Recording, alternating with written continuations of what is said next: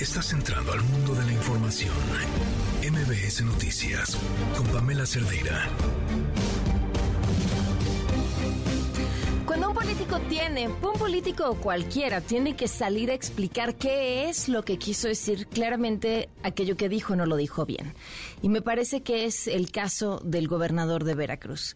No solamente es nefasto y terrible el uso de los ataúdes en su manifestación, y lo decíamos ayer, porque en este país, que huele a muerte por donde quiera, utilizar un ataúd como simbolismo de la muerte de un sistema y una forma de elección a los ministros es, por decirlo menos, desafortunado. Pero le preguntan, ¿y entonces el uso del ataúd, que adentro trae una figura que representa a la ministra, y él contesta, la interpretación es infantil.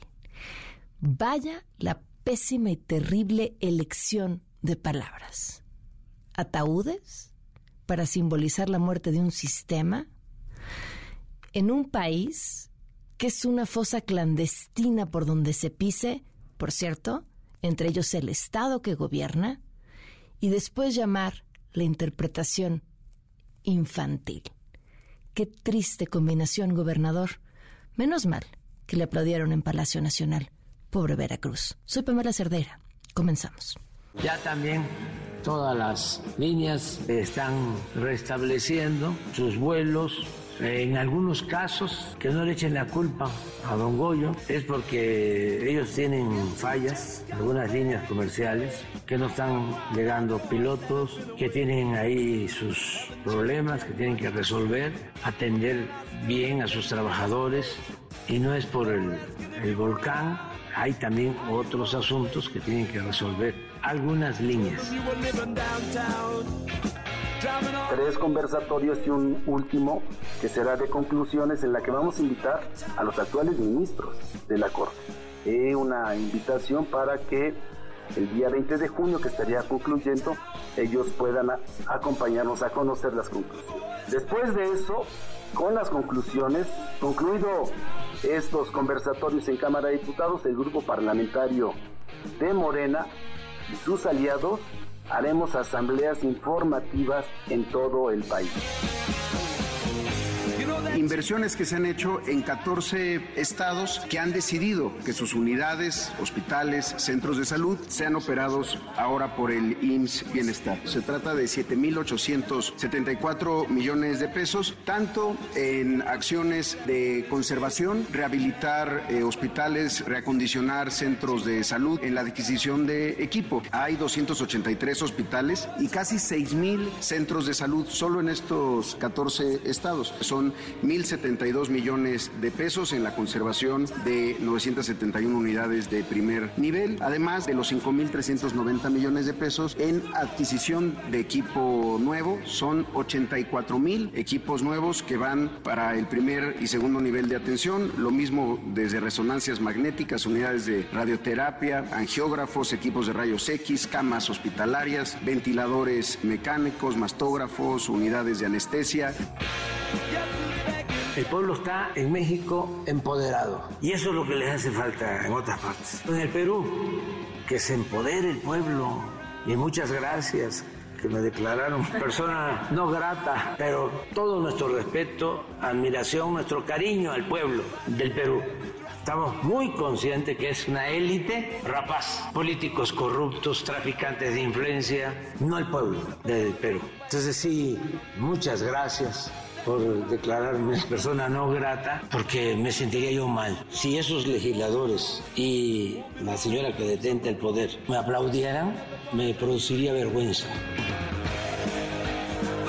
Los inhalantes son la droga de las personas más pobres. Después de la marihuana, los inhalables son el segundo producto de inicio. Disolventes, el famoso thinner, tolueno, pegamentos de potencia, acetona, plumones, marcadores permanentes, el gas de la risa, el cloroformo, anestésicos diversos, la propia gasolina y aerosoles, desde luego afecta a prácticamente cualquier órgano, corazón, los riñones, el hígado, los músculos, disminuye la capacidad de oxigenación del cerebro y puede causar daños irreversibles. 84 50% de quienes las consumen inician antes de los 19 años. Estos productos se usan en oficios, se usan en empleos, están a la mano. Solventes son el 50%, los diluyentes de pintura son el 32%, el PVC, un pegamento, es el 9%. Aquí algunas frases de un joven de 14 años es que el PVC te madrea el cerebro, con el tiempo quedas como idiota. Yo he visto chavos así, idos, realmente produce muy rápidamente una destrucción de la función cerebral y de la anatomía del cerebro.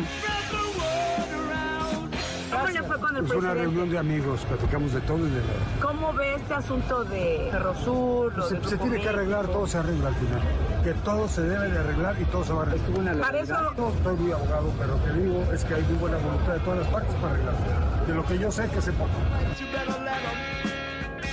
El INAI no se detiene. El INAI trabaja y trabajará todos los días de una manera ardua para promover y garantizar como órgano constitucionalmente autónomo la apertura gubernamental y el que las personas ejerzan sus derechos de acceso a la información y de protección de datos personales bajo un marco jurídico y político sólido que los dote de certezas, de mecanismos de defensa y de resultados reales y que sean tangibles. Muy buenas tardes, gracias por acompañarnos en este martes 23 del 2023. Soy Pamela Cerdeira. El teléfono en cabina 5166125, el número de WhatsApp 5533329585, Twitter, Facebook, Instagram, TikTok, me encuentran como Pam Cerdeira. Ah, en Telegram tenemos también una comunidad, se llama Comunidad Pam Cerdeira, si la buscan así nos encuentran y ahí podemos conversar todos.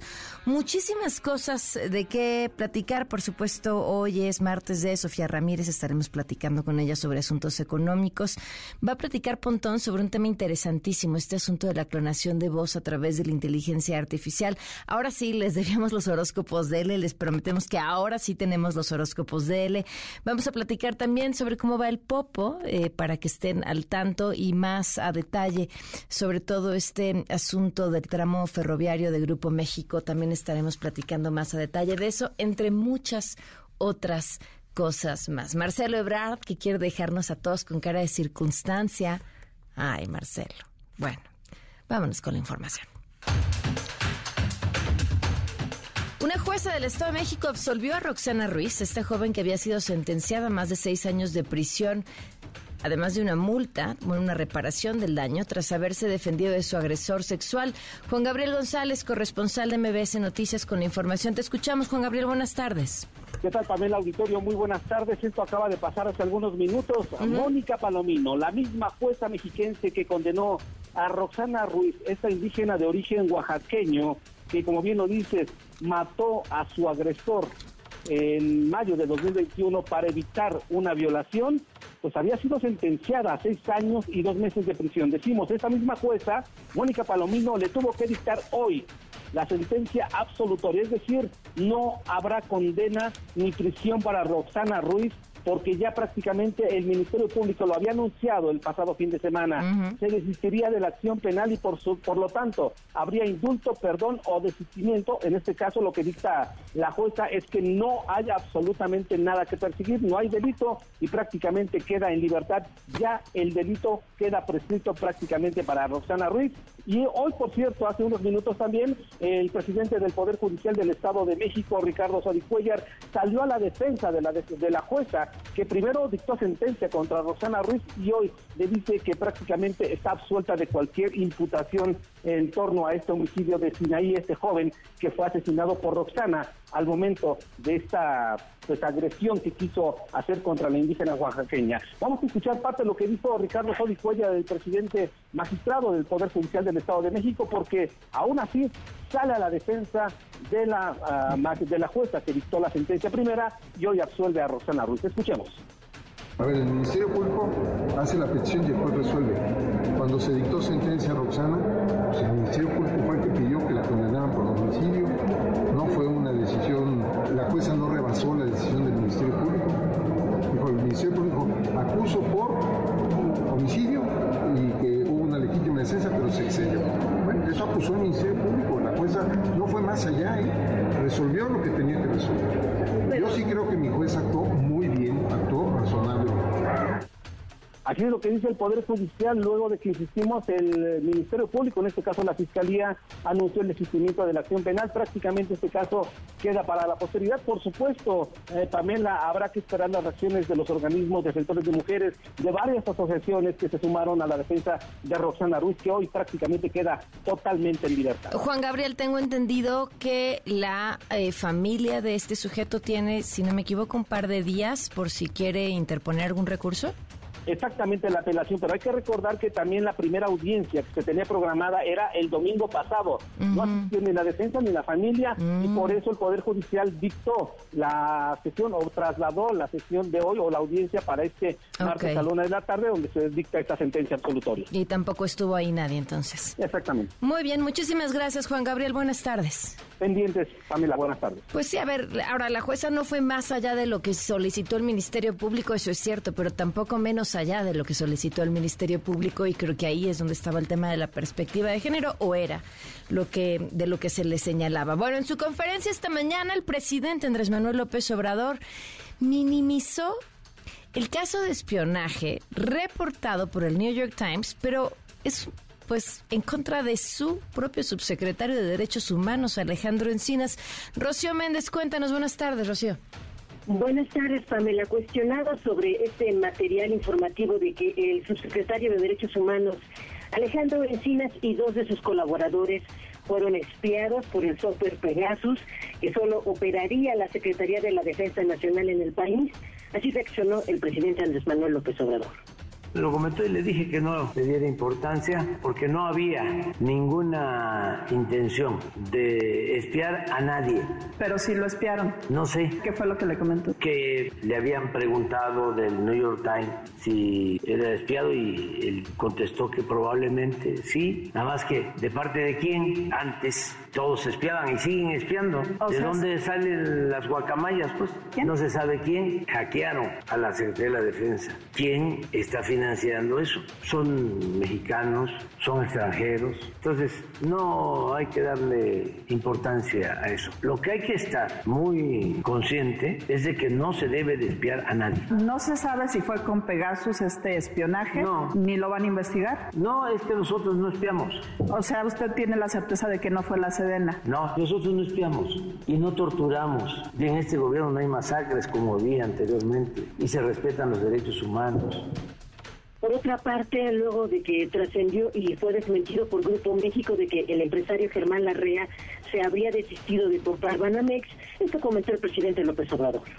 Si se rompió ya el diálogo con Germán Larrea, soltaron este rumor de que se iba a desistir de la compra de Banamex. Yo hasta me había alegrado. Sale un tweet, mire, se desiste de la compra porque dijo, no voy a pagar 7 mil millones de dólares por algo que mañana me pueden quitar. Ya después se supo que es una mentira. Pero yo hasta me alegré porque, bueno, si ya no lo va a comprar él, pues hay la posibilidad de crear una asociación público-privada. ¿El gobierno le entraría a la compra de Banamex? Sí, porque a la gente de México le interesaría tener acciones y no hay pierde porque es un negocio redondo. Sería importante porque se protege a los trabajadores del banco, pero además no es cierto. Se sigue hablando con el Grupo México y no es un asunto personal y no se descarta esa posibilidad de que se llegue a un acuerdo. Y también esta otra, ¿eh? ¿por qué no recuperamos las plantas eléctricas? ¿Y por qué podemos hacer eso? Porque tenemos finanzas públicas fuertes. Finalmente, Pamela se mantiene el nivel de alerta, no de alarma, en torno al volcán Popocatépetl. Hay una actitud del volcán no de alarma, ha bajado su intensidad, es menos también la ceniza que emite, básicamente más hacia Puebla, el resto de los estados no tienen lluvia de ceniza y estamos pendientes día y noche que no haya alarma, nosotros estamos velando, se están reuniendo constantemente los y no hay ninguna decisión de pasar a otra fase. Es el semáforo amarillo, fase 3. Es preventivo. Ya se hicieron las revisiones de las vías para evacuar, que no haya ningún problema, pero sentimos que no va a haber problema.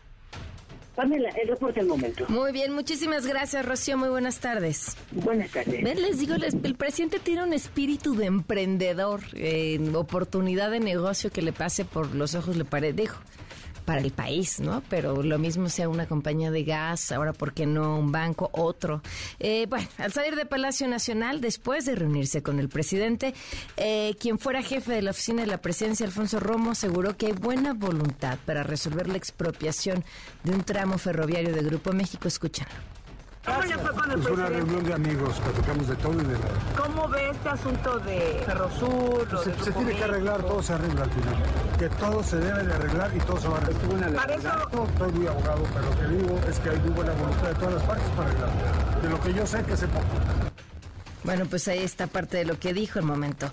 Ahí está en Puebla, sigue observándose la caída de ceniza como parte de la constante actividad del volcán Popocatépetl, que incluso durante las primeras horas de este martes registró tremor de amplitud variable y visible material incandescente en el cráter. Más adelante, por supuesto, le tendremos los detalles sobre las medidas que se están tomando en las zonas alrededor del volcán y mientras tanto en la Ciudad de México se reportó lo que hasta el momento ha sido pues una falsa alarma, pero una falsa alarma de un tiroteo en una secundaria que movilizó, imagínense, padres de familia, policía, la angustia total. Juan Carlos Alarcón, ¿qué fue lo que pasó? Cuéntanos, buenas tardes.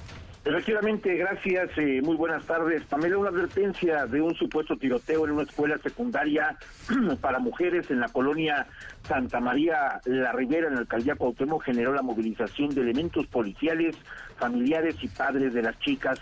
Al respecto, el secretario de Seguridad Ciudadano, Omar García Harfus, informó que luego de hacer una extensa revisión y entrevista con autoridades de la escuela secundaria Ana María Berlanga, se corroboró que todo estaba en calma y que se trataba de una falsa alarma. Sin embargo, el alertamiento llamó la atención, por lo que padres y madres de las jóvenes acudieron al plantel para cerciorarse que no había riesgo. Informes de la policía capitalina señalan que la falsa alarma se difundió a través de una aplicación de mensajería. El personal policial efectuó una amplia revisión y descartó cualquier riesgo en el plantel, por lo que la actividad en la citada escuela que se localiza en la calle de Fresno número 45 regresó a la normalidad. Los oficiales no detectaron la presencia de ningún tipo de arma u objeto peligroso que pusiera en riesgo la integridad de esta escuela que es de puras eh, mujeres. Interiormente se llevó a cabo, como te comento, pues una revisión, algunas actividades de seguridad, pero al exterior la policía capitalina continuó con los patrullajes dinámicos y se descartó que este este llamado que se hizo a través de estos grupos eh, de mensajería tuviera algún efecto. No no hubo ninguna situación anómala y todo quedó, como bien lo señalas, en una falsa alarma. Y ese reporte que tengo. Gracias, Juan Carlos. Buenas tardes. Muy buenas tardes. También en la Ciudad de México, padres de familia del Kinder Francisco González Bocanegra, ubicado en la Gustavo Madero, se manifestaron en la Avenida Insurgentes por los asaltos que se han dado en varias ocasiones en el plantel. Los inconformes denunciaron que los delincuentes se han llevado infraestructura, incluso han desconectado el sistema de seguridad en un Kinder, caray. Y atentos a lo siguiente, los padres de Devani Escobar siguen en la lucha por conocer qué pasó con la muerte de su hija. Nos enlazamos en este momento con Judith Medrano. ¿Qué tal, Judith? Buenas tardes. Hola, ¿qué tal, Pamela? Te saludé con gusto. Te quiero informar que para conocer los avances del feminicidio de tu hija, los padres de Devani Escobar Basaldúa se van a reunir con la secretaria de Seguridad y Protección Ciudadana, Rosa Isela Rodríguez Velázquez, además de autoridades de la CGR.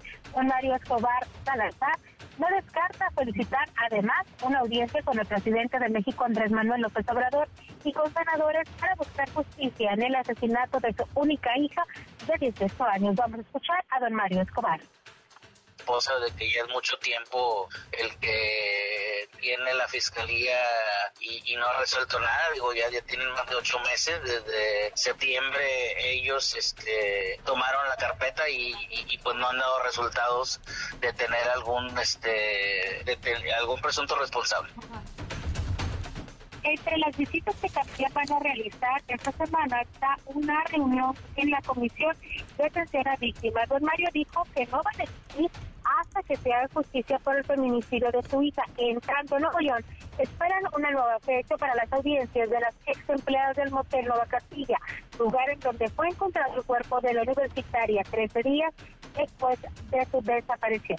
Esa es la información. Buenas tardes. Muchísimas gracias. Buenas tardes. Estamos al pendiente. 4 con 20. Quédate en MBS Noticias con Pamela Cerdeira. En un momento regresamos. Estás escuchando MBS Noticias con Pamela Cerdeira. ¿Qué sucede en el caso de un tramo? Hacen una modificación y dejan que es seguridad nacional solo de Salina Cruz hasta Medias Aguas. ¿Cómo no va a ser de seguridad nacional de Coatzacoalcos a Salina Cruz? Aquí el Grupo México tiene, por eso, una concesión. Dice, se expropió. ¿Qué se expropia? Lo que es propiedad privada. Es muy distinto el recuperar una concesión que es de la nación.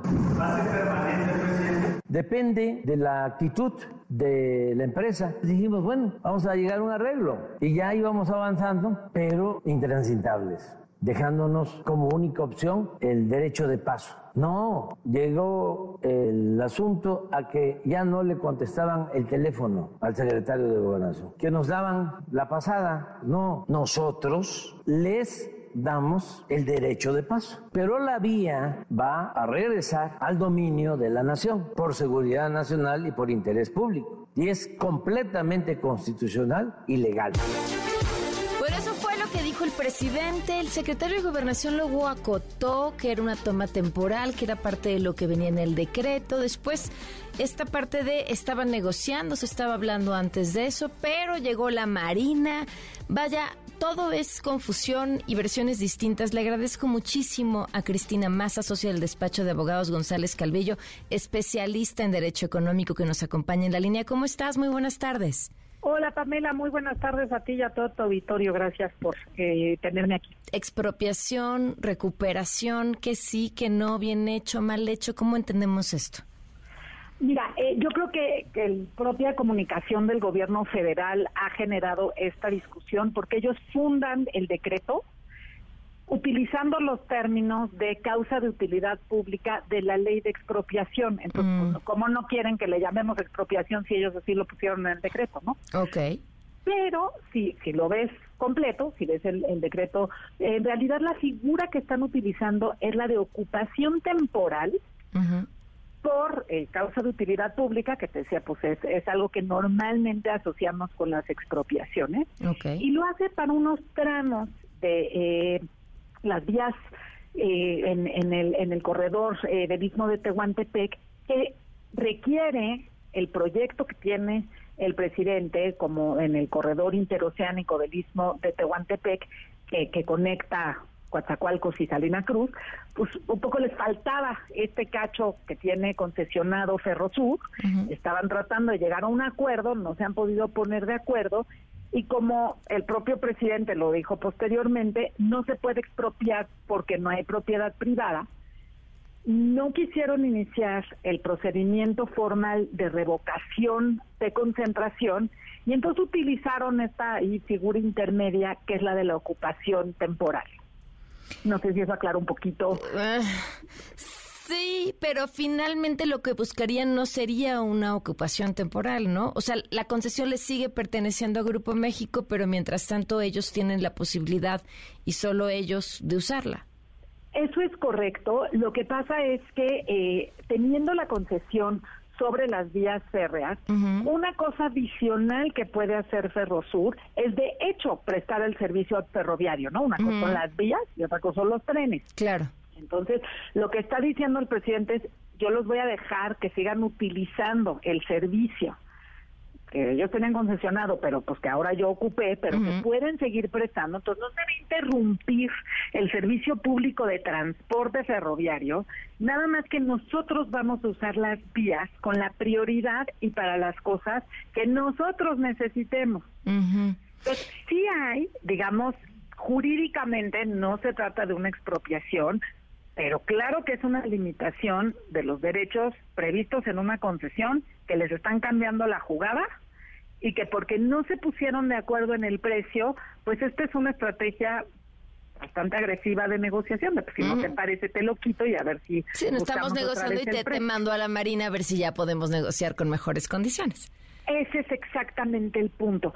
Y creo que lo importante, pues es que ya es el sello de la casa, ¿no? O sea, hemos visto de manera muy constante el intento de negociar por las buenas y si no eh, se obtiene la negociación que le guste al gobierno federal, utilizan de manera muy sueltita eh, el, interés público, la seguridad nacional, la utilidad pública y todos estos conceptos que no eran para esto, no eran para forzar negociaciones, ¿no? Ahora, eh, entonces esta negociación económica sería como en pago a una terminación fuera de tiempo de la concesión o por eh, lo que habían, o sea, lo que sí pertenecía a ellos y no el paso, pero sí las vías. No sé si me expliqué. Eh, lo que lo que se estaba eh, intentando, eh, hasta donde entendemos por, la información pública que ha, puesto Grupo México, que es una empresa pública que cotiza en, en bolsa, es que precisamente cuando el gobierno les pidió utilizar libremente estos tres tramos de la vía en el istmo como ellos quisieran, pues eso les impedía a ellos prestar los servicios que a través del propio Ferrosur y de terceros utilizan regularmente y entonces pues dijeron, bueno, esto vale tanto. El presidente fue el que dio allí un número este, de, según el cuánto le dijeron y entonces no no les gustó la, negociación. Ahora, la manera de, de encontrar eh, la valoración de la causa de utilidad pública, o sea, cuánto cuesta que te quiten algo temporal o permanentemente por utilidad pública, efectivamente viene regulado en la ley de expropiación, pero aquí no hay una expropiación, ¿no? Entonces, pues, es como pedirle prestada a la ley de expropiación algunos de sus conceptos para ver esto cuánto vale, pero no es un proceso regulado de expropiación. O sea, y la ocupación temporal, que sería sobre la que en teoría está sustentado este decreto, no está regulado o delimitado cuánto tendría que pagar por eso. Exactamente, y lo del temporal, pues ya ves que ya dijeron, y si no nos ponemos de acuerdo es definitiva, ¿eh? Claro. Entonces, pues eso de temporal fue un decir. Híjole, qué interesante. Ahora, Cristina, desde tu punto de vista legal y por supuesto con esta visión de competencia, eh, la lectura hacia el resto de las empresas, hacia el mercado, ¿cuál es? Porque hay estas como dos grandes lecturas, ¿no? La es terrible, es todo lo que nos dijeron que iba a pasar, eh, y por otro lado es, bueno, pues hay un bien mayor aquí, que es el que el presidente está buscando y es su forma de negociar. ¿Cómo lo ves? Mira, yo creo que ambas partes tienen un poco de razón. Los, servicios concesionados, pues nunca pasan a ser propiedad privada y en México históricamente hemos tratado las concesiones poco como si fueran eternas y como si fueran un derecho de propiedad del concesionario. Entonces, allí hay un punto válido en que las concesiones no son una compraventa y están sujetas a condiciones.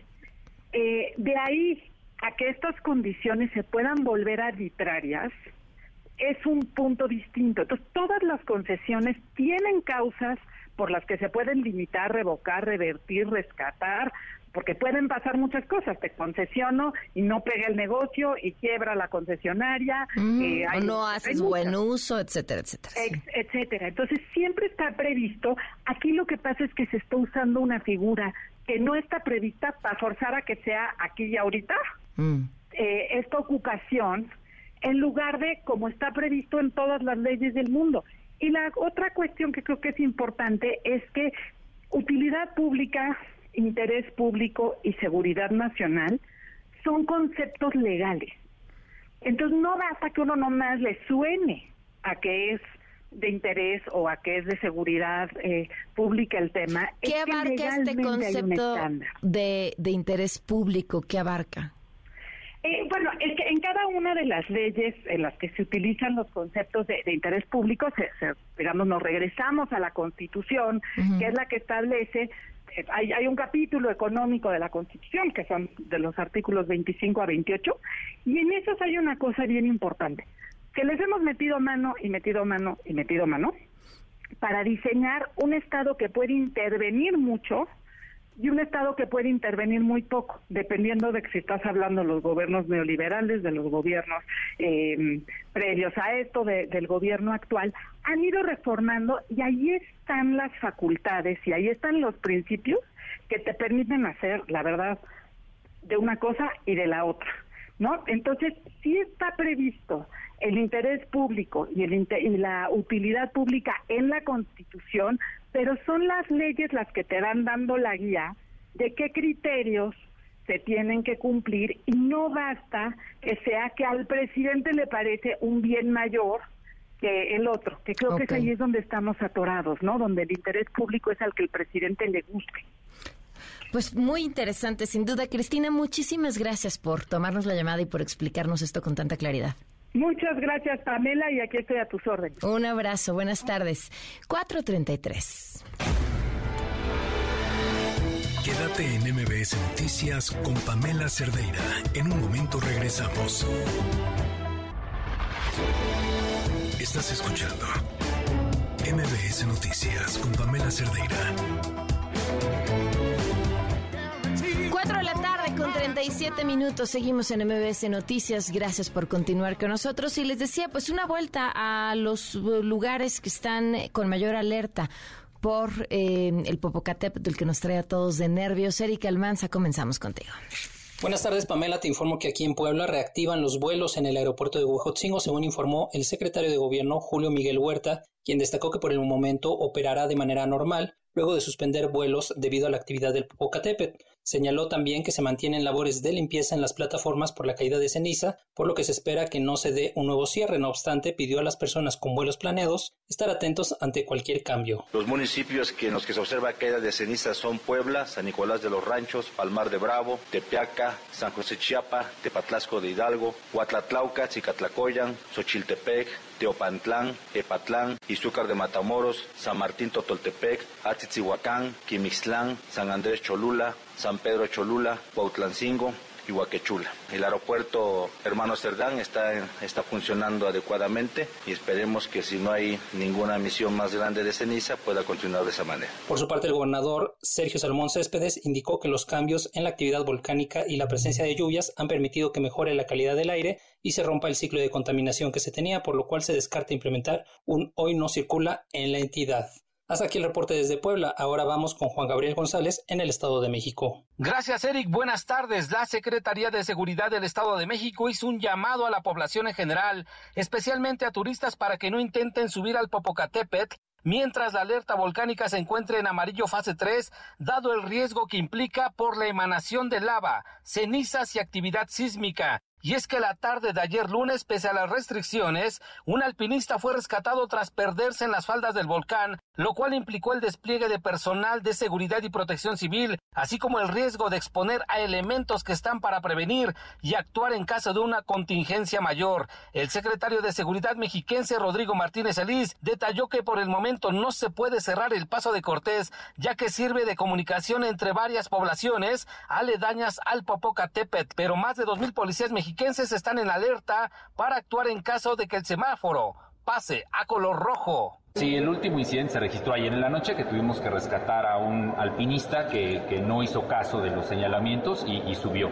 Eh, y fue muy costoso para nosotros por la cantidad de recursos humanos que tenemos que destinar y ponemos en riesgo también a nuestros compañeras y compañeros que están allá arriba. Hay un llamado a la, a la población, exhortamos a la gente que no suba si no tiene que ir. El secretario Martínez Elisa admitió que por el momento no hay necesidad de evacuar a las personas que viven del lado del Estado de México y cerca del cráter, es decir, del lado de Amecameca Atlautla, Zumba y Catzingo, Tepetlixpa, pero se mantienen al pendiente por si en las siguientes horas el Popocatépetl registra una mayor actividad volcánica. Es la información en el Estado de México. Vamos a Morelos con mi compañera Leticia Villaseñor.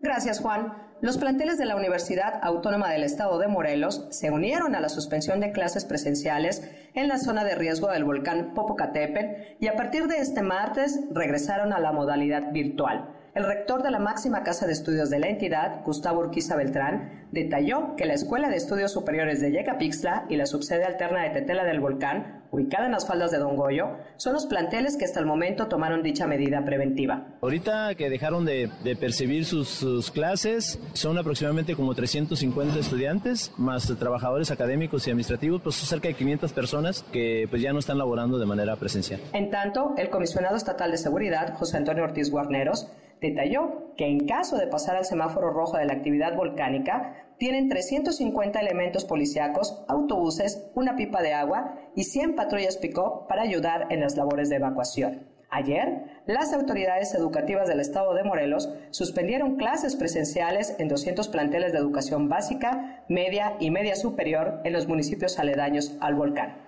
Hasta aquí la información desde el estado de Morelos. Gracias, Leticia. Gracias también a Juan Gabriel y a Erika Almanza. Y nos acompaña en la línea Alejandro Méndez, ingeniero geólogo del Instituto Politécnico Nacional. Prácticamente una conversación express la que pudimos tener ayer. Alejandro, buenas tardes. Buenas tardes, Pamela. ¿Ha habido cambios el día de hoy? Eh, pues ha detectado un pequeño bajo en la, en la energía que está liberando del cráter. Se está pensando todavía si va a cambiarse el semáforo otra vez a fase 2. Ok. Ahora, esto eh, entiendo requiere observación, pero es predecible, o sea, el decir, ya habíamos estado en esta situación antes y por eso nos indica que esto va a volver a pasar, o no, en realidad hay que estar vigilantes y en cualquier momento podría descender o aumentar el número del riesgo. Eh, normalmente en esa cuestión no se puede predecir, se puede, hay una cuestión que es de Mm, eh, una cuestión de, de, ver el, la cuestión no meteorológica, sino el, el, efecto de que debe de haber en, dentro del área, o sea, eh, cómo, cómo se comporta la estructura a largo plazo. Es una parte de pronóstico directamente. Ok, y hoy ah. el pronóstico que nos dice. Eh, que la actividad se, se sigue manteniendo. O sea, todavía se mantiene en fase 3 por la actividad intensa dentro del volcán. Todavía no pasa mucho tiempo eh, para, para, para cambiar el semáforo. Ahora, una de las em, cosas que la gente ha dicho es, pues sí, nos dicen que estamos en fase tal, alerta tal, pero no sabemos bien a bien eso qué significa. ¿Cuándo, ¿cuándo tendría la gente que salir corriendo de su comunidad prácticamente? Pues mira, en el, el semáforo de alerta alerta volcánica maneja los tres colores. El verde, que es cuando el volcán está tranquilo y pues estuvo durante 70 años hasta el 94. Actualmente pues llevamos desde el 94 a la fecha en amarillo fase 1 o fase 2. Y para pasar al rojo, eh, se tendrá que tener ciertas condiciones, tales como el incremento de actividad más, más sismos dentro de, dentro de la estructura, eh, que el volcán se hinchara directamente y, mucho más ceniza y principalmente también el cambio químico del, del volcán. Eh, y para, bueno, ya que si pasáramos hipotéticamente a fase eh, fase 1 en rojo, los principales pueblos que serían evacuados serían San Pedro, Benito Juárez y Santiago Sadricintle. Ok. Ahora, cuando se pasa a fase 1, ¿esto le da a la gente cierto tiempo para poder desalojar? Así es, sí, o sea, eh, la ventaja de los volcanes es que sí, sí se puede identificar estos cambios con días o semanas. Ok, ok. Ahora, nos hablabas de un cambio químico, ¿qué quiere decir esto? Sí, hay ciertas condiciones en la mineralogía de, las cenizas que puede ir cambiando con el pasar de, los días, ¿no? entonces tenemos, por ejemplo, el ácido sulfúrico, ácido clorhídrico dentro de las cenizas que se estudian, o sea, las que se están muestreando actualmente y se está sacando la química de estas cenizas. Por eso algunas cuestiones de personas que vieron eh, las, primeras cenizas en Puebla dijeron que eran negras y ahora son grises, porque cambió la química dentro de, la ceniza y, y de la lava empezó a cambiar y eso también nos da un indicador de lo que está ascendiendo o si está manteniendo o se, se, trabó. ¿Hay, ¿Hay, algún indicador en las cenizas que pudiera darle a simple vista eh, la oportunidad a la gente de saber que esto podría cambiar eh, o ascender? No, o sea, todo es cuestión de laboratorio. No, no hay un, un, indicador a simple vista de, de que me marque qué es el cambio de si va a ser más explosión o va a estar más calmado. Alejandro, de verdad qué gusto poder hablar contigo, tanta claridad y seguramente pues mucha tranquilidad para quienes nos están escuchando. Pues atentos a las autoridades, no hay más. Así es, sigan, sigan atentos de, la de los informes de la Coordinación Nacional de Protección Civil y los informes también del SENAPRE. Muchísimas gracias, buenas tardes. Hasta luego, Pamela. 445. Ay, funados, varios funados. A ver, primero, ¿cómo suena Luis Miguel? ¿Cómo dice? A ver, el gobernador de San Luis Potosí, que ha decidido que va a dar boletos para ir a ver a Luis Miguel. Mil boletos al mes, aproximadamente tres mil boletos regalados para que la gente pueda ver a Luis Miguel. Oigan, a ver, ¿cuánto sería lo máximo que estarían dispuestos para ir a ver a Luis Miguel? Los precios van, pues entre los más caros que me encontré, más o menos 8 mil pesos, ¿no? Casi pegándole a los 9 mil pesos. Pero estamos hablando de precios de taquilla. Ya precios de reventa, lo que han llegado a decir que cuestan son una verdadera locura. A mí me impacta que haya gente dispuesta a pagar incluso los 8 mil pesos por un concierto. Pero bueno, cada quien, ¿no? Cada quien su dinero, cada quien decide en lo que se lo gasta. Esto no es nuevo. Yo me acuerdo hace muchísimos años. Bueno, pasó aquí con, con, un grupo que, de K-pop también, que eh, los boletos estaban ya en reventa en una verdadera locura y generalmente es un público joven. ¿De dónde le hacían las chavitas para conseguirse esa cantidad de dinero? Para comprar esos boletos era una cosa de locura. Ya Luis Miguel, estamos hablando yo supongo de una de otra generación que quizá pues tendría un poquito más de ahorritos, ¿no? O igual ya sacrificaron la colegiatura por, por, por, los boletos. Bueno, pues el gobernador ha prometido que va a regalar boletos, que va a regalar mil boletos al mes, que no los va a dar a cambio de costales de croquetas, porque si no se presta que se los den y luego los vendan, este, que qué desafortunado comenté, pero bueno, así es se los lleven a cambio de costales de croquetas y los vendan, los revendan muchísimo más caros y, que porque todo mundo tiene derecho. Otro de los funados, a ver, ¿qué quiso? ¿Qué quiso decir Marcelo Brarda? Hola amigas, amigos, para comentarles que he estado pensando cómo resolver para que nuestro proceso interno en Morena, ya próximo, garantice la unidad y que al mismo tiempo sea muy transparente y la gente pueda participar, como es la invitación que hizo el presidente López Obrador. Y estoy contento porque ya encontré una fórmula utilizando innovaciones tecnológicas y nuevas ideas que Morena mismo ha llevado a cabo en varios aspectos, en varios ámbitos. Entonces, eh, la voy a desarrollar y se las presento y se las comparto el día 5 de junio, nada más que pase el Estado de México y Coahuila. 5 de junio en la tarde, les presento el detalle, pero va a ser buena noticia, vamos a estar contentas y contentos todos para que la cuarta transformación siga adelante. A volar, que el chat GTP decida quién tiene que ser el candidato de Morena este, para la presidencia y ya, con eso están. Bueno, son las 4.48. Economía para todos con Sofía Ramírez. Sofía, ¿cómo estás? Buenas tardes. Buenas tardes, Pamela. Aquí afuera de un evento de Amacarga, que es la Federación Mexicana de Cargueros de México. Ok. Justo para platicar de lo que voy a platicarles de premicia a ustedes. O sea, tal cual. Vengo a platicarles sobre el futuro de la carga. Pues entre otras cosas porque, mira, el día de ayer conocimos la inversión extranjera directa eh, al primer trimestre de este año, ya anticipábamos que iba a ser un montón. Estábamos hablando de que ya se decía que iba a ser 13 mil millones de dólares. Piensa que el año pasado hubo 12 mil millones de dólares y quitas un evento extraordinario que hubo de un ajuste de cuentas de Televisa y Univisión. Bueno, pues resulta que rompiendo todos los récords, la inversión extranjera directa en el primer trimestre fue de más de 18 mil millones de dólares, es decir, casi 50% más de lo que se esperaba y pues obviamente esto viene eh, pues de la mano con un montón de inversiones específicas que van a destinarse, pues sí, por supuesto, a construir mayores capacidades para manufacturas. Digamos que el 53% de esta inversión extranjera directa al primer trimestre va directamente a manufacturas. Esto es el doble como porcentaje de lo que tuvimos en el primer trimestre del año pasado, donde era el 24%. Servicios financieros y seguros fue un tercio de la inversión extranjera directa en el primer trimestre, comparado con el 17% que hubo en el primer trimestre del año pasado. O sea, realmente estamos hablando que se va al doble en estos rubros, en manufacturas y servicios financieros. ¿Por qué es tan importante? Bueno, porque en primera instancia es que vamos a producir más cosas. En segunda instancia es que hay que trasladarlas.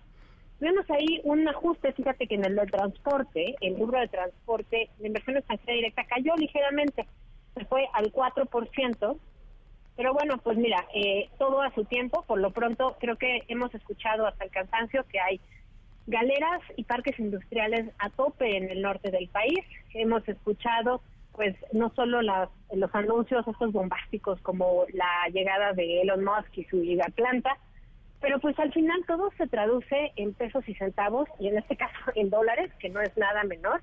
Y pues la, el comportamiento de la inversión extranjera directa, bueno, pues no, no es homogéneo. Viene en un tercio de Estados Unidos, un 20% de España. Esto sorprende mucho, Pam. Claro, después del pleito que nos hemos querido echar todo el sexenio.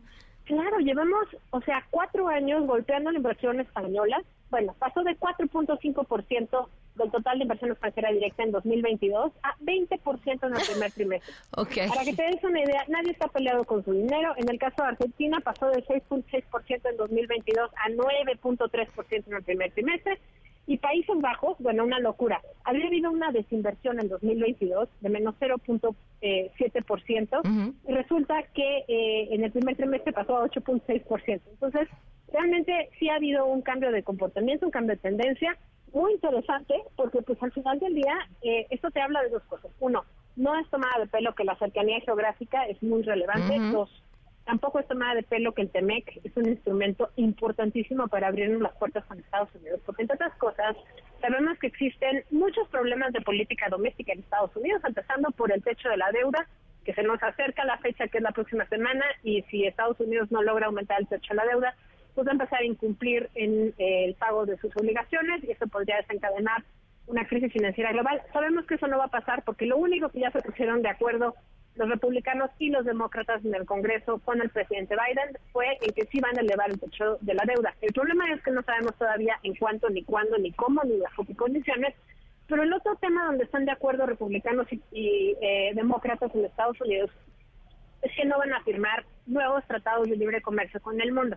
Por lo tanto, la posición geográfica de México pues ya no es solamente una eh, pues dichosa coincidencia de la vida que hayamos estado aquí juntos, sino que pues el principal mercado en el mundo es Estados Unidos, también es el principal receptor de inversión extranjera directa eh, y sin duda pues es del interés del mundo entero venir a acceder al mercado norteamericano a través de México o a través de Canadá, pero bueno, pues obviamente la competitividad en México radica pues en eh, sueldos y salarios bajos, en eh, pues supone que facilidades para el traslado. Lo, lo que es cierto es que vemos a través de índices e indicadores, por ejemplo, el índice, perdón, el índice de desempeño logístico que realiza el Banco Mundial, que en 2022 México está eh, muy por debajo de países, por supuesto, como Canadá, por supuesto, como Estados Unidos, por supuesto, como China, que son unos magos de llevar la carga de un lado a otro pero incluso muy por debajo de eh, Panamá y muy igual que Colombia. Eso es un problema porque obviamente Panamá está siendo un hub de eh, intercambio comercial, no solo por las cargas que vienen de un mar o de un océano a otro a través del canal de Panamá, sino que también porque la inversión que ha habido en aeropuertos en todos los lados de personas y de carga aérea, pues ha sido muy importante y es algo que nosotros perdimos de vista, digamos, con la cancelación del aeropuerto eh, del nuevo aeropuerto de la Ciudad México, digamos, del, del, Naim. Entonces, pues tenemos una gran oportunidad, me parece, en por lo menos dos rubros. Uno, en el tiempo de envío, porque realmente pues en 48 horas puedes llegar a entregar tu carga en Estados Unidos desde México. Ahí lo que tenemos que mejorar es la eficiencia de las eh, aduanas, eso es algo que va a tomar un poquito más de tiempo porque pues demanda no solamente mejoras a la autoridad, sino inversión de largo plazo, capacitación del personal, compra de elementos logísticos por la aduana, pero hay una parte que sí depende, digamos, del mercado de los cargueros y de la industria del traslado, que es, por ejemplo, facilidad para localizar y hacer seguimiento de los envíos. Ahí estamos otra vez en último lugar, muy muy similar a Panamá, lo cual sorprende, pero ahí tenemos una gran oportunidad porque pues realmente podrías poner eh, elementos de tecnología como GPS, así como pones las etiquetas estas de Apple en tu maleta para ver en qué parte del aeropuerto está. Bueno, lo mismo podría ser con la carga. Eh, otro otro rubro donde hay una gran oportunidad es justamente en la calidad de la infraestructura. Eso, por supuesto, también toma tiempo, pero bueno, pues eh, justamente empiezo la conversación el día de hoy teniendo en cuenta que hay muchos parques industriales en el norte del país que están a tope por primera vez en toda la historia de los parques industriales. Y bueno, pues obviamente esto eh, no contrasta, sino que suma a que el sector de la construcción pues esté despegando, tal vez no con la agilidad con la que debiera hacerlo, pero pues será uno de los sectores que vendrá con inversión extranjera directa, inversión nacional próximamente, porque si no, no va a haber dónde meter la carga. Finalmente, dos rubros más de oportunidad, una de inmediato plazo, que es aumentar la calidad y la competitividad de los servicios logísticos, y otro, que es un poco más de largo plazo, que es facilidad para coordinar embarques a precios competitivos. En ambos casos, México está en la última posición de esta muestra de países que te doy, Canadá, China, Colombia, Estados Unidos y Panamá, pero me parece que son rubros donde puede invertirse desde la industria de la carga, desde el sector de los transportistas, pues porque al final un traslado desde China por mar, a pesar de las eficiencias y de la disminución en los costos de envío, pues toma entre 14 y 42 días en el mejor de los casos y eso, bueno, pues sin tomar el ingreso que toma, digamos, el tiempo que toma el ingreso de la mercancía a territorio norteamericano. Con eso me quedo, Pam. Creo que hay muchas cosas que importan en este momento, que si sí Citibanamex, que si Grupo México, pero estos son el tipo de cosas que tienen un impacto en el largo plazo y que no debiéramos dejar ni dejar pasar ni dejar que se nos olvide que son importantes. Así es. Pues, Sofía, como siempre, muchísimas gracias. Datos muy interesantes y, y esperanzadores, de cierta forma. Ya verás que sí. Hay muchas cosas que están saliendo bien a pesar de la administración, a pesar del gobierno, a pesar de los problemas de corrupción y seguridad. Vaya, no todo está dado, pero hay muchas cosas que salen bien. Un abrazo. Un abrazo. Vamos a una pausa y volvemos. Quédate en MBS Noticias con Pamela Cerdeira. En un momento regresamos. Estás escuchando MBS Noticias con Pamela Cerdeira.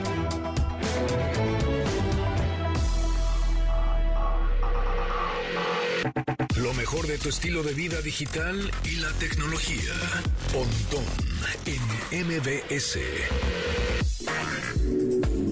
Pontón, muy buenas tardes. Hola Pam, ¿cómo estás? Sé que mi voz se puede escuchar un poco rara con respecto a la voz que estás acostumbrada a escuchar de mí. Efectivamente, la voz que escuchas tú y todo el auditorio no es mi voz orgánica, pero sí es mi voz clonada. Es cierto que me falta intención y algo de picardía y frescura, pero el tono es muy similar a mi voz original. A continuación, Pontón te platicará cómo es que clonó su propia voz.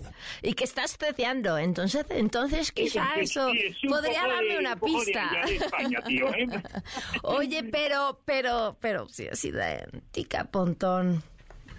Pues sí, sí, se parece mucho. La verdad es que es un ahora con ya habíamos platicado la inteligencia artificial cómo está ayudando y bueno cómo está obviamente hay muchas herramientas para crear imágenes logotipos textos el chat GPT eh, BART por parte de Google etcétera no este sí es un parteaguas totalmente de una nueva era digital y bueno, pues ahora también puedes clonar tu voz con estas herramientas que son realmente, las tienes al alcance de tu mano. Es un sitio que se llama Eleven Labs, Eleven como 11, labs como del laboratorio, elevenlabs.io.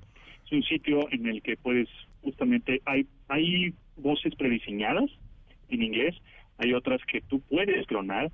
¿Y cómo se clona? En realidad lo que vas a hacer es subir algunos clips de audio que tenga voz eh, muy limpia, digamos que no haya ruido en el exterior o ruido ambiental. Y entonces lo, lo que va a hacer la inteligencia artificial con todos esos clips que subes de audio limpios, digamos, pues va, tú vas a poner cualquier texto, vas a escribir letras, palabras, y te la va a poner con la voz que tú realmente clonaste, con la tuya o con la de alguien más, que eso es lo que aquí está, de repente dices, bueno, está padre por unas cosas, no tan tan padre para otras, ¿no? Este, pero pues es como una herramienta más. Ese es el tema. ¿Qué va a pasar, por ejemplo, con los bancos? Eh, hay quienes, su, ahora sí que su voz es su clave o su llave y que podrían ser fácilmente clonados. Digo ahorita porque, porque te cloneas y así, entonces quizá, bueno, pues no te, no, no no sea tan fácil que caiga, pero a la velocidad que esto está avanzando es cuestión como de dos segundos. Sí, exacto, sí, totalmente. Eh, cada vez el aprendizaje de los algoritmos y las máquinas va a hacer que esto mejore y cada vez se mucho más preciso, ¿no? Mucho más natural o orgánico. Entonces, sí, este tipo de bancos o donde justamente tu voz eh, es la autenticación de algunos, pues hay de dos sopas. O, o el banco pone unos candados y reconoce que la voz no es orgánica, eh, aunque pareciera, ¿no? y, o pues, es cambiar a otro sistema biométrico de autorización. Eh, yo creo que eso va a estar difícil porque hay personas, no sé, con cierta discapacidad, qué sé yo, igual de su voz es con lo único que puede acceder. Claro, qué, buen tema. Entonces tendría tendrían que justamente utilizar también otra tecnología como la contraparte de la inteligencia artificial que les ayude a reconocer que es una voz artificial. Entonces se va a poner buena la guerra entre inteligencias artificiales, los, las buenas contra las malas, los que quieren usar, porque la inteligencia artificial pues no es buena ni mala, sino depende cómo se usa, igual que la tecnología y el internet, etcétera. Entonces hay igual hay ciberdelincuentes que van a utilizarla pues para programar o desarrollar cosas maliciosas, al igual que los, por otro lado los buenos pues lo van a utilizar para este defender o sacarle provecho, etcétera, ¿no? Aquí, pues lo interesante es que ahora ya puedes clonar tu voz. Ahorita ya he estado haciendo más experimentos. Este sitio tiene, por eso se yo como medio española, tío, mi voz, porque este tiene, ahorita está como en beta algunos idiomas, ¿no? En ese, el portugués, el español, etcétera. Sin embargo, en inglés se oye perfecto, ¿no?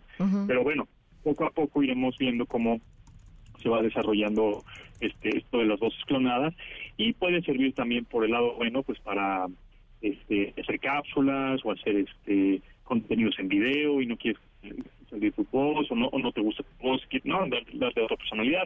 Entonces, bueno, pues ahí que hay una gratuita y la versión te cuesta creo que como 5 dólares al mes, entonces también es una cosa muy pagable y muy alcanzable de hacer este tipo de, las que tú pudieras interactuar en dado caso, ¿no? Claro, claro, claro. Pues Pontón, muy interesante. Ya nos vamos a poner a jugar con la herramienta hasta que nos das 11labs.io, ¿verdad? Exactamente. Muchas gracias. Gracias, Pontón. Un abrazo. A ver, vamos a ver si nos salió. Vamos a una pausa y volvemos al 102.5 FM. Volvemos.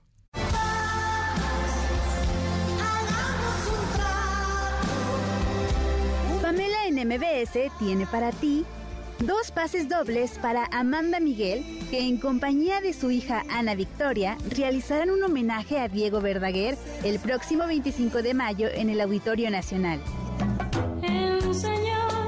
que te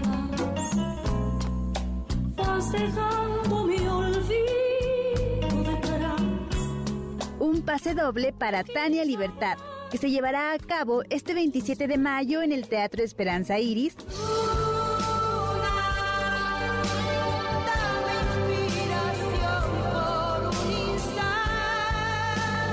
Y un pase doble para Eugenia León, que será este 2 de junio en el Lunario del Auditorio Nacional.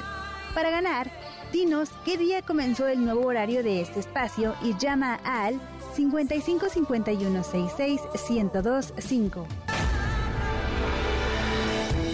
Quédate en MBS Noticias con Pamela Cerdeira. En un momento regresamos. Estás escuchando MBS Noticias con Pamela Cerdeira. 5 con 9 minutos, el teléfono en cabina 5166125, el número de WhatsApp 5533329585, Twitter, Facebook, Instagram, TikTok, me encuentran como Pam Cerdeira. Comunidad Pam Cerdeira en Telegram eh, también y en WhatsApp eh, tenemos una lista de difusión si quieren ser parte con que me manden su nombre y que digan quiero ser parte y con eso no estamos spameando todo el tiempo, eh, pero sí estamos en contacto y bueno, pues tienen se enteran de lo mismo, pero antes que todos los demás. Vámonos con la información. Híjole, tristísimo, de verdad, de verdad increíble. En Puebla, un periodista más asesinado. Se trata de Marco Aurelio Ramírez, un compañero dedicado a la nota roja. Eric Almanza, corresponsal de MBC Noticias. Te escuchamos, Eric. Buenas tardes. ¿Qué tal? Un saludo a ti a todo el auditorio. Pues efectivamente, eh, por desgracia, Marco Aurelio Ramírez, periodista de Tehuacán, y exdirector general de gobierno durante la administración de Felipe Pacjanes fue asesinado la tarde de este martes cuando transitaba en su vehículo. El homicidio tuvo lugar sobre calle Agua Alhuelican, entre las calles Geranio y La Viola del fraccionamiento Agua Blanca, alrededor de la 1.20 de este martes, cuando la víctima salía de su residencia, abordó su vehículo un Volkswagen Jetta de color gris con dirección al oriente y fue atacado por un sujeto armado que disparó en su contra en múltiples ocasiones causándole la muerte al instante y provocando que su automóvil se impactara contra un árbol. Tras los hechos, vecinos de la zona comenzaron a pedir ayuda de las autoridades, indicando que un hombre había sido atacado a balazos. por lo cual acudieron al lugar elementos de la Policía Municipal, Estatal, así como una ambulancia cuyos paramédicos dieron cuenta que el periodista ya había perdido la vida, por lo cual, bueno, llegaron al lugar peritos de la Fiscalía General de Justicia para el levantamiento del cuerpo y el inicio de las investigaciones correspondientes. Cabe destacar que al momento, bueno, las autoridades no han informado el móvil de este asesinato. También es importante señalar que en el primer cuatrimestre del año Tehuacán ha registrado 16 homicidios dolosos, mientras que en el mismo lapso de 2022 se tenían 11, de manera que se observa un incremento en este tipo de crímenes y también otros delitos más en este lugar. Esto se suma, pues, que lamentablemente un total de 268 homicidios dolosos se han registrado en la ciudad poblana, también en el primer cuatrimestre del año. Eh, también es un punto importante señalar que, bueno, según el artículo 19, en el año 2000 y 2022 fueron asesinados 157 comunicadores mexicanos y pues lamentablemente la lista con esto sigue creciendo. En este momento, Pamela. Hijo Eric, gracias, gracias por la información. Buenas tardes. Buenas tardes, otra tragedia. Bueno, el expresidente de Estados Unidos, Donald Trump, compareció este martes ante un tribunal por este caso vinculado a la actriz Stormy Daniels. La información, Juan Alberto Vázquez, corresponsal de MBC Noticias. Cuéntanos todo, Juan Alberto. Buenas tardes. Por supuesto que sí, Pamela, qué gusto me da saludarte. Saludos al auditorio de MBS Noticias. Muy molesto, pudimos ver al expresidente Donald Trump luego de que el juez Juan Merchan quien preside su caso penal en esta corte en Manhattan, anunciar esta tarde un calendario que incluye, Pamela, la fecha del arranque del juicio de este caso. Mira, hay que recordar al auditorio que apenas a inicios de abril Trump fue acusado de 34 cargos derivados de pagos secretos realizados a la estrella porno Stormy Daniels durante la campaña en 2016. Estos pagos que había realizado uno de sus abogados, Michael DeCon. Ya como presidente electo, Trump había reembolsado a Cohen los 160 mil dólares haciéndolos pasar por pagos de servicios legales. Decíamos del anuncio del arranque del juicio que quedó establecido, Pamela, para el 25 de marzo del 2024, durante unos 10 meses, dijo el juez esta Merchan esta tarde en la audiencia de hoy, a la que Trump asistió de manera virtual, hay que decirlo, se conectó desde allá de su residencia en Mar-a-Lago, Florida. La molestia de Trump, Pamela, tiene que ver con que tres semanas antes de esta fecha elegida por el juez se celebra el Supermartes de los Estados Unidos, uno de los días más importantes en el calendario de las primarias, donde se elige en la mayoría de los estados al candidato a la presidencia de ambos partidos. Así es que para entonces él podría ser ese candidato elegido por los republicanos y un juicio penal, pues imagínatelo bien que le vendría a su candidatura. La aparición de Trump el día de hoy fue breve, unos 20 minutos estuvo ahí conectado. Ahí el juez Merchan mencionó estas restricciones que había impuesto del uso de materiales del caso, le preguntó al defensor Blanche si las habían revisado, ellos respondieron que sí y Trump apenas habló en esos instantes, pero cuando dieron esta fecha del juicio, pues inmediatamente se agitó, apagó su micrófono, se puso a platicar con su abogado, movía las manos, luego se cruzó de brazos, mostrando pues su frustración con esta decisión del juez de ya llevarlo a juicio. Y Pamela contrastando esta revelación con el anuncio que hará el gobernador de Florida, Ron DeSantis, de mañana, eh, miércoles por la noche. Él dijo que ya va a hacer su candidatura presidencial en un evento virtual en Twitter y que se va a reunir con Elon Musk, el, multimillonario dueño de esta plataforma, para anunciar esto, que bueno, pues es el, eh, digamos, el competidor más cercano al que más peligro le puede provocar a Donald Trump. Por último, eh, Pamela, pues te digo que es casi seguro que Blanche, el defensor de Trump, presente durante el verano varias mociones, incluida una que busque desestimar el caso, deberá hacerla antes del 29 de agosto. Los fiscales pueden responder hasta el 10 de octubre y el juez va a decidir el 4 de enero, pero el juez ya está listo para un juicio, lo anunció el día de hoy, así es que Trump está muy molesto con eso. Pamela, regreso contigo. ¿Quién iba a decir, no? Que las mujeres iban a ser el coco de Donald Trump. Bueno, ya lo vimos eh, hace unas semanas con este juicio civil en donde tuvo que pagar, obligado a pagar 5 millones de dólares, eh, culpable de haber atacado eh, de manera violenta sexualmente a una escritora y ahora eso exactamente, las mujeres están siendo parte primordial, Pamela, en toda esta caída o bueno, en estos problemas legales que tiene Donald Trump, que él ya se está mirando hacia la Casa Blanca, pero eh, falta mucho. Claro, pues muchísimas gracias por la información y estamos al tanto. Claro que sí, Pamela, buenas tardes. Hasta luego, Juan Alberto. Y nos vemos hasta Michoacán. Un sacerdote fue asesinado la tarde de ayer. Esto en Guandacareo. Marco Antonio Duarte, corresponsal de MBC Noticias, tiene el reporte desde Morelia. Te escuchamos, Marco Antonio. Buenas tardes. Hola, ¿qué tal Pamela? Te saludo con mucho gusto, al igual que a nuestro apreciado auditorio y te informo que presuntos sicarios asesinaron a balazos al sacerdote católico Fray Javier García Villafaña, párroco del poblado de Capacho, en el municipio michoacano de Guandacareo. Este crimen fue perpetrado la tarde del lunes, cuando el presbítero conducía su vehículo marca Nissan tipo Centra de color blanco, con placas de Michoacán, sobre la carretera estatal que une el municipio de Guandacareo con Cuitseo. Los asesinos dejaron en la escena del crimen un presunto narcomensaje cuyo contenido hasta este momento no ha sido revelado por la Fiscalía General del Estado. Cabe mencionar que la Arquidiócesis de Morelia apenas el 25 de abril pasado había designado a Javier García Villafaña como párroco del Templo de San Marcos, allí en la tenencia de Capacho, perteneciente al municipio de Guandacareo. Pamela, este es el reporte. Gracias, muy buenas tardes. Buenas tardes. Chilangos, atentos. El metro de la Ciudad de México eh, suspendido en la línea 6 desde Lindavista hasta Martín Carrera, ahora un cortocircuito. A través de sus redes sociales informaron que se sigue trabajando en el área de las vías para restablecer el servicio. Son las 5 con 17. Una vuelta al mundo del deporte. El marcador de Rosa Covarrubias en MBS Noticias. Rosy, ¿cómo estás? Buenas tardes. Pam, ¿cómo estás? Buenas tardes. Ya, tenemos semifinalistas en la Liga MX femenil. Comentar que ya ayer lo que parecía complicado para el conjunto de Monterrey, pues iba a ser un tipo paseo, pero no fue así, porque ah, bueno, en, en, el juego de ida perdieron dos goles por cero ante el conjunto de Tijuana y ayer ya se había puesto al frente con gol de Mónica Alvarado las solas, pero pero una expulsión de la misma Alvarado al minuto 38 cambió el rumbo del partido. Un penalti no marcado por una mano dentro del área en favor de Tijuana cambió el rumbo total del partido y finalmente Tijuana quedó eliminada. Perdieron en la vuelta seis goles por uno, de seis por tres en marcador global. Y esto fue lo que dijo Juan Romo, el director técnico del equipo de las Solas. atención, porque es difícil muy difícil que los entrenadores se quejen del arbitraje.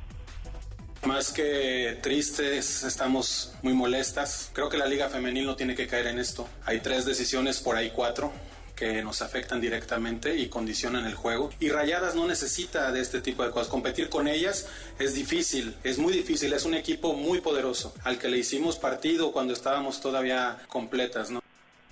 Y sí, estando 11 contra 11, todavía 11 contra 10, aguantaron el embate del equipo de Monterrey. Finalmente, bueno, las rayadas son las que avanzan y esto fue lo que dijo Eva Espejo respecto a la reacción de su equipo, sobre todo en el segundo tiempo.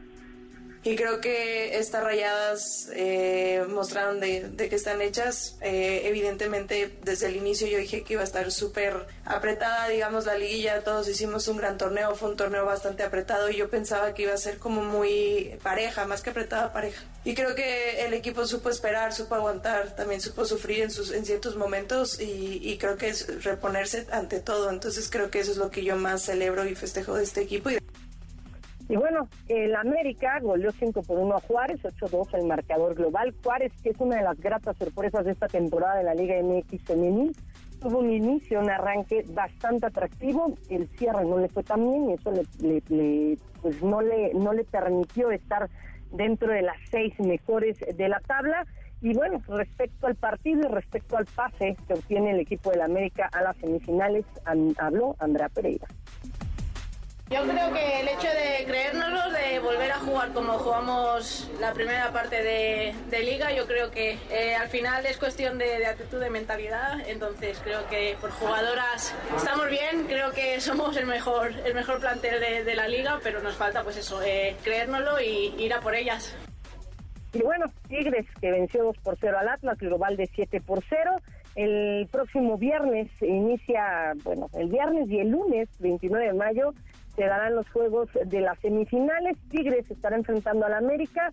La ida, obviamente, en eh, pues en la cancha del Estadio Azteca a las 19 horas. El cierre en el Volcán a las 7 de la noche. Y Monterrey contra Pachuca. Las Tuzas van a recibir la ida en el Hidalgo a las 21 horas y la vuelta será también a las 9 de la noche el próximo lunes, esto en el Gigante de Acero. Hay que mencionar que no hay tan buenas noticias para Chivas Varonil, ya que Carlos, el chaval Cisneros, sufrió una ruptura de ligamentos cruzados en la semifinal de vuelta en el Clásico Nacional. Dicha lesión lo va a dejar sin posibilidades, obviamente, de disputar el partido de la final ante Tigres y la mala noticia es que se va a perder entre ocho y nueve meses de actividad, así que pues mucho ánimo para el Charal Cisneros. Y el comité de competición, el fin de semana, PAM, en España se dio un hecho muy lamentable una parte de los aficionados que estuvieron en el partido entre Valencia y Real Madrid, en una de las gradas, en la Mario Alberto Kempes, los aficionados empezaron a insultar de, con insultos racistas a Vinicius Junior. Y bueno, hubo un altercado, Vinicius Junior se fue expulsado, finalmente hoy el comité de competición decide quitarle la roja por el, por este por esta acción y ordenó el cierre parcial de Mestalla durante cinco partidos, por lo que la grada María Alberto Kempes no estará habilitada y además Iglesias Villanueva, el árbitro del VAR, no va a volver a estar en ningún partido de por vida debido a que cortó parte elemental de la imagen para que el central tomara la decisión de expulsar a Vinicius Junior. Así que un castigo bastante fuerte, sobre todo para el cuerpo arbitral por este pequeño error que cometieron y no se dieron cuenta de toda la pintura completa. Y nada más para finalizar, Pam, los Nuggets de Denver liquidaron la serie ante los Lakers en el juego 4. Una vez más, los protagonistas fueron Nikola Jokic y Jamal Murray. El serbio terminó con un triple doble de 30 puntos, 14 rebotes y 13 asistencias, mientras que Murray aportó otros 25 puntos. Parecía que los Lakers iban a remontar, pero bueno, el partido terminó en favor del equipo de Denver 113 a 111. Por primera vez en 47 años de historia, Denver es campeón en el oeste, clasifica a las finales de la NBA y está esperando rival. Esta noche el cuarto de la serie entre el Heat y los Celtics de Boston.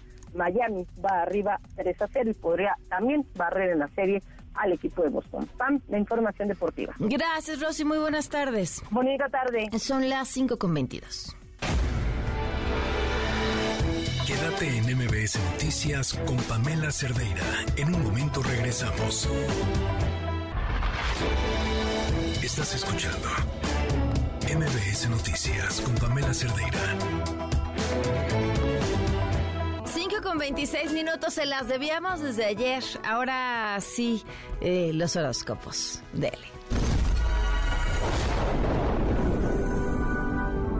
La voz de Chairi Mística llega a ti.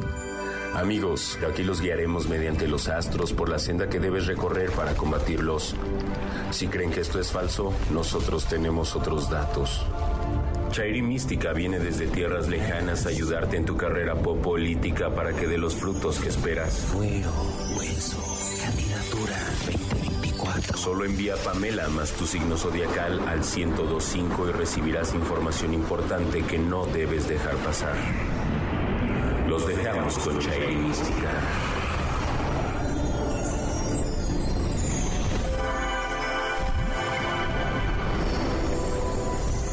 Les cuento que recibimos muchos mensajes de la corte rogando por tener un poco de claridad en el camino a seguir en los próximos días. Aquí la respuesta de los astros ante tan complicado panorama para algunos de ellos. En la veranda están... Ana Gabriela Guevara le ganó a todos los ministros. Fue la primera en llegar a pedir nuestra guía. Piscis. Anita. Tu excelente desempeño al frente de la CONADE ya rindió sus primeros frutos. Medallas para aventar para arriba y patrocinios de la iniciativa privada te esperan mayores retos. Como el maratón de manos cruzadas en el que llevas cuatro años de ventaja. Tu elemento, los toppers. El sol brilla vendiendo y no precisamente calzones. Aries. Luismi, el gobierno se acercará para pedirte una colaboración, pero no para un concierto en el Zócalo, ¿eh?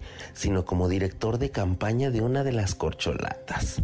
No te pagarán mucho por ahora, pero prometen contratos millonarios para los próximos siete años. Tu frase, pero sigo siendo el rey. Héctor El Güero Palma nos envió un mensaje con su abogado porque siente que está en un callejón sin salida. Tauro. Héctor, te confiaré un ritual muy poderoso con el que saldrás de tu situación antes de que el presidente pueda decir reaprensión. Anota bien, durante una noche de concierto en el Zócalo, escribirás en una hoja cuatro veces el nombre de tu verdugo. Lo encerrarás en un corazón, doblarás cuatro veces la hoja mientras repites con cada doblez, soy un ser humano y merezco abrazos. Al terminar pedirás que la envíen a Rosario Piedra. Suerte. El ministro Javier Laines pide consejo para lidiar con dos o tres compañeros de trabajo. Géminis. Javier, ¿trabajas con una mujer rubia?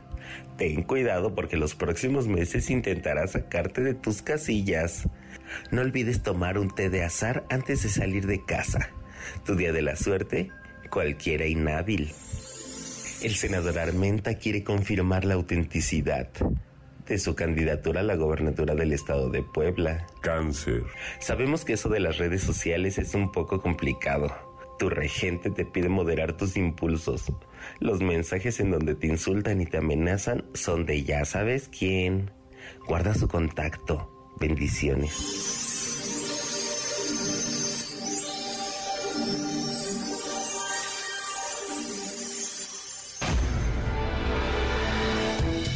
En MBS Noticias con Pamela Cerdeira. En un momento regresamos. Estás escuchando MBS Noticias con Pamela Cerdeira.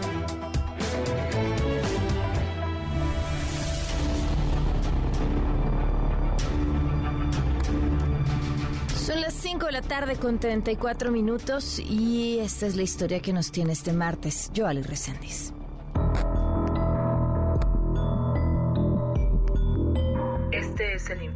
Que enfrentan las madres que han perdido una hija por feminicidio.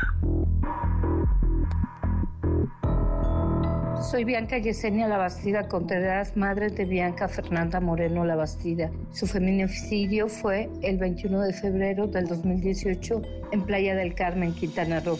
Yo el 21 de febrero recibo una llamada de su roomie diciéndome que sufrió un golpe en la nariz y que le está saliendo sangre. Desde ese día empezó mi calvario. Nunca imaginé que ese golpe en la nariz, como lo dijo la Rumi, era mentira. Era una golpiza, lo que ella recibió. Una golpiza que la llevó a su muerte y a su feminicidio. Cuando iba viajando hacia Quintana Roo, supe que también habían puesto en detención a Alan, que era el exnovio de mi hija cuando yo lo mandé para que, pudiera ver y auxiliar a mi sobrina que estaba en ese momento allá, que también fue al hospital general en donde se encontraba mi hija, donde me dijeron que estaba viva todavía. Cuando llego al aeropuerto de León, el 22 de febrero, me entero que Alan estaba detenido por principal sospechoso. Entonces hice unas llamadas para pedir auxilio y para que lo sacaran a Alan de la cárcel, porque no era posible si él me estaba contestando, él ni siquiera sabía lo que le había pasado a mi hija. Entonces conseguimos que lo sacaran de la cárcel. Alan fue el que me recibió ahí llegando al aeropuerto de Cancún. Fuimos inmediatamente para ver qué era lo que estaba pasando. Fuimos a la fiscalía. Ahí teníamos aparte de que ya bien se había reconocido el cuerpo, empezó también nuestro calvario a ver, a ver este personas de servidores públicos indolentes que no hacen bien su trabajo y groseros. Ellos manejaron siempre, desde un inicio manejaron que era robo con violencia lo que hicieron con mi hija, que se metieron a robar, pero realmente lo único que hacía falta en esa, en ese, en esa casa era su Mac y qué casualidad que también hacía falta la Mac de la Rumi pero nada más mi hija estaba golpeada, totalmente golpeada de la cara, estaba desfigurada de su cara. Fue todo un mes que yo no supe nada.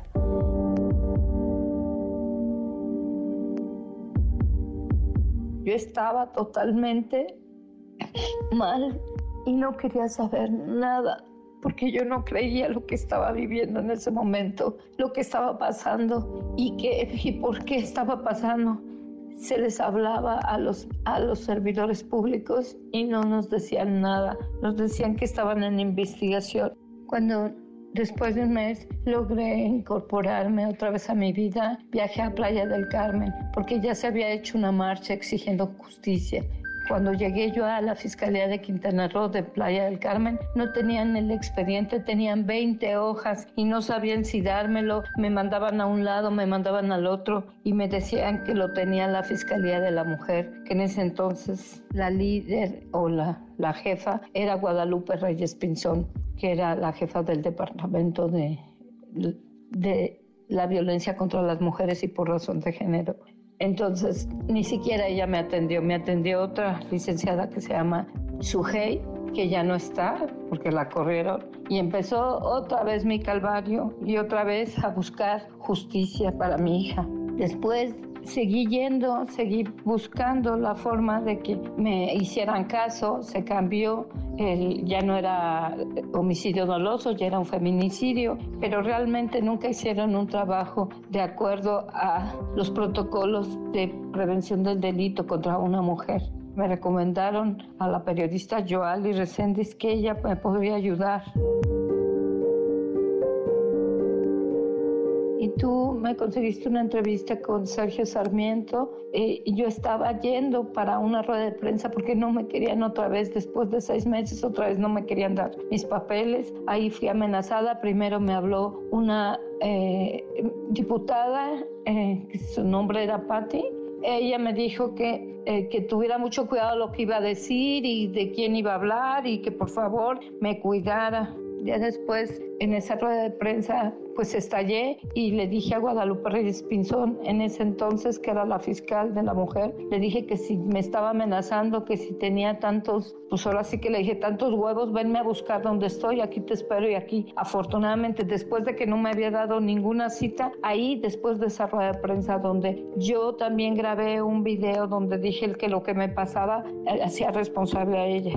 Me recibió le dije los puntos que quería canalizar porque realmente se paró después de que corrió esta Guadalupe a su a la otra fiscal. Eso se paró, ya no pude hacer nada. De ahí, de, de, mi rueda de prensa, yo pedí una audiencia con el gobernador. Estábamos en el mes de septiembre más o menos y entonces la audiencia yo la estaba pidiendo, no me la daba. Me costó mucho trabajo acercarme en ese momento al gobernador Carlos Joaquín, que me recibió el 20 de diciembre del 2018. Tuve una audiencia con él y se suponía que nadie lo sabía y sin embargo la Guadalupe Reyes Pinzón me estaba esperando en la parte de afuera. Yo entré por otro lado, que ella no me vio pero fue por pura suerte que yo llegué a dar a la oficina de Carlos Joaquín. Lo que me dijeron es cómo había conseguido entrar por ahí, porque ese era, era donde el gobernador entraba. Ese 20 de diciembre del 2018 cambió mi vida porque me presentaron, ya habían destituido al fiscal Miguel Ángel Page y ese día el gobernador me presentó al fiscal Montes Oscar Montes de Oca por actividades del gobernador en ese entonces, Carlos Joaquín, él me dejó con él y él se fue a, realizar sus actividades y desde ahí yo le expuse todo, todo. Después de cinco años de en donde hubo una exhumación, donde también los procesos cambiaron, los procesos de inteligencia pudimos, metimos una solicitud para que se girara orden de aprehensión, lo cual el mismo, ese juez que se llama Nicolás Pinzón no los autorizó para girar la orden de aprehensión contra la detenida, bueno, la supuesta, la presunta ADN. Fue el 10 de mayo, fue la primera audiencia de vinculación al proceso. Sus abogados, que en ese entonces eran tres, eh, pidieron que les dieran más tiempo porque no tuvieron tiempo para estudiar el caso y para por poder tener pruebas en contra este para su, para su defenderse a la presunta. Después del 10 de mayo el domingo les dieron cuatro días. Eh, el domingo 14 de mayo eh, tuvimos la audiencia a las 10 de la mañana una audiencia muy dura muy difícil. Ellos presentaron a dos peritos que realmente nos ayudaron a confirmar lo que nosotros ya les habíamos dicho, porque le estábamos eh, girando la orden de aprehensión o tenerla como presunta. Pero desafortunadamente, pues se vio luego, luego que el juez Después de que la defensa no presentó nada, porque ahí eran seis abogados, no presentaron nada, a ella la llama a declarar y le cree todo lo que ella dice sin haber leído o haber visto que la carpeta ella tenía muchas inconsistencias en sus declaraciones y no decía la verdad. Ahí fue donde otra vez mi mundo se me derrumbó porque por hoy, hoy por hoy, y aunque me digan lo contrario, de que nosotros, o sea, bueno, que yo esté a favor o en contra de la fiscalía, pero sí puedo decir que el fiscal Montes de Oca llegó a reconstruir mi carpeta. Es con esto la fiscalía que se logró avanzar en mi caso respecto a todas las omisiones que se hicieron anterior con la fiscal Reyes Pinzón. Ya se metió la apelación por parte de la fiscalía ayer en la noche, me acaban de notificar que aceptaron la apelación, entonces ahora yo soy la que voy a apelar y voy a llegar hasta las últimas consecuencias, porque no es posible que me estén haciendo esto y que estén desechando mis pruebas cuando son hechas con la nueva tecnología que ya hay en la fiscalía. Hoy por hoy sigo siendo una madre en busca de justicia, en busca de justicia y verdad. Nadie me va a detener, sigo de pie y nada más perdí una batalla, pero la guerra no está perdida. Así es que me voy a armar de valor. Como he sido resiliente todos estos años, nadie me va a detener. Si ya esperé cinco años, ¿qué más puedo perder en esperar más? Soy yo, Ali Resendiz, y si tienes una denuncia, escríbeme a periodismo o sígueme en mis redes sociales, en Twitter o en Facebook. Me encuentras como arroba Joali Resendiz.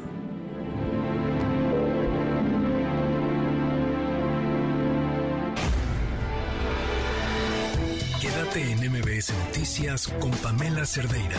En un momento regresamos. Estás escuchando MBS Noticias con Pamela Cerdeira. Que lo sacamos de onda. Bueno, pues es que les explico con más detalle esto que seguramente ya estaban escuchando en el corte. ¿Qué es Banda para Todos? Un espectáculo presentado por MBS en vivo dedicado al género regional mexicano. Se ve que va a estar espectacular. Fíjense, arrancan el 2 de junio en el Foro Puebla que está en la colonia Roma en donde Erwin Tessman, eh, director general de MBS en vivo, y Mauricio Arriaga, director general de Banda para Todos, han confiado que este proyecto va a ser una cosa espectacular, un referente para la música regional mexicana. ¿Qué van a encontrar? Pues algo que, que además ha sido sumamente refrescante en, en los últimos años en el espectáculo, música en vivo una fiesta con música en vivo, con funciones todos los jueves, viernes y sábados a partir de las nueve y media de la noche. Sinaloense, norteño, Tex-Mex, mariachi, ocho cantantes, ocho bailarines en escena, doce músicos, artistas invitados y mucho más. Eh, no, pues no se la pueden perder. Va, va, a ser una cosa espectacular, una experiencia única en compañía de Miguel Martínez, Chito Villegas, Lluvia, Yuselen Valencia, Valeria Quintero y un gran, gran elenco para que la pasen bien en el Foro Puebla, en la Colonia Roma, a partir del 2 de junio. Se ve, se ve que va a estar espectacular para que la pasen muy bien. Bueno, en otros temas, pues les decía esto de el gobernador de Veracruz, después de que este fin de semana viniera entusiasmado a encabezar una serie de manifestaciones afuera de la Suprema Corte de Justicia de la Nación que obedecen, pues única y exclusivamente a decir, jefecito, aquí estoy, usted dispone, yo vengo y hago las que haya que armar. Eh, como no, como no es nuevo, ¿eh? O sea, las manifestaciones afuera, de la Corte no son nuevas y apelo yo a nuestra memoria al inicio de este gobierno sucedieron. Después el presidente hizo las paces con la presidencia de la Suprema Corte y luego llegó a la presidencia de la Corte Norma Piña y el presidente no está contento. Y entonces al presidente no estar contento, pues ahí van eh, estos grupos, ahora encabezados por el gobernador de Veracruz, a hacer sus manifestaciones. Nada más que se les fue a la mano. No porque no puedan manifestarse por las razones que sean, ¿eh? justificadas o por hacerle la barba al presidente. Eh, sus manifestaciones incluyeron ataúdes. Y la verdad es que si este país ha tenido suficiente de algo, es de muerte. Y quienes los tienen que resolver son ellos. Pero él, él encontró la forma de justificarse y esto fue parte de lo que dijo ataúd. Es una forma de dar a conocer la inconformidad contra ese sistema. ¿Qué siglas tenían ahora los ataúdes? Suprema Corte de Justicia, pero ahí lo comentaban que era pues, una manera de decir, ya este sistema de elección de la Suprema Corte debe terminarse, debe ser sustituido por el voto directo, universal, de los ministros, de los magistrados y de los jueces. Ese es el sentido, pero claro, no quieren transmitir ese sentido. Le rebuscan y se lanzan contra esta Pero es que la persona que estaba dentro del ataúd, ataúd tenía la cara de la, de la ministra e incluso la cruz tenía Pero no se desea la, muerte de la ministra, o sea, eso es este infantil que se diga de esa manera.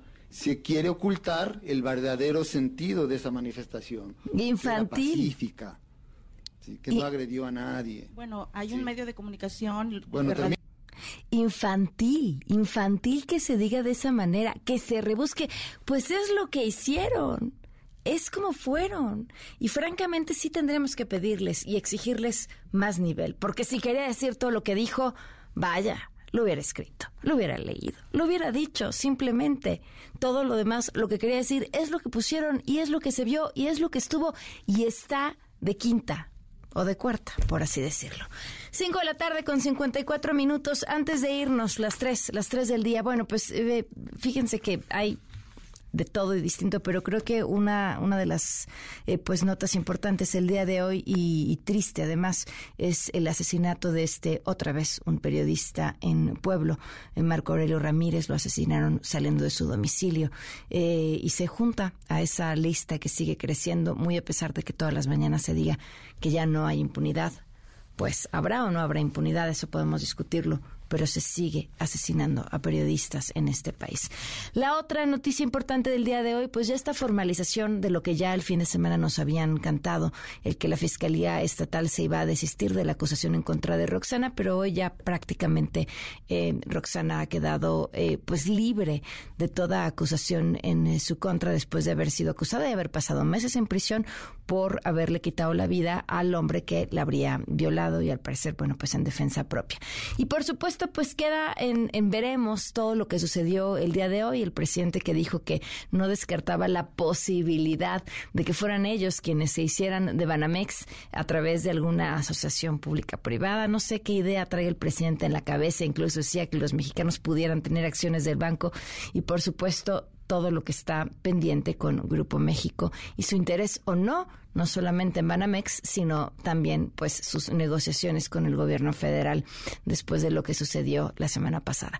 Nos vamos, gracias por habernos acompañado. Se quedan con la Francisca Vega, soy Pamela Cerdeira. Mañana en las 4 de la tarde aquí los espero en MBS Noticias. Muy buenas tardes. Estás informado. Nos escuchamos el día de mañana con las noticias que tienes que saber. MBS Noticias con Pamela Cerdeira.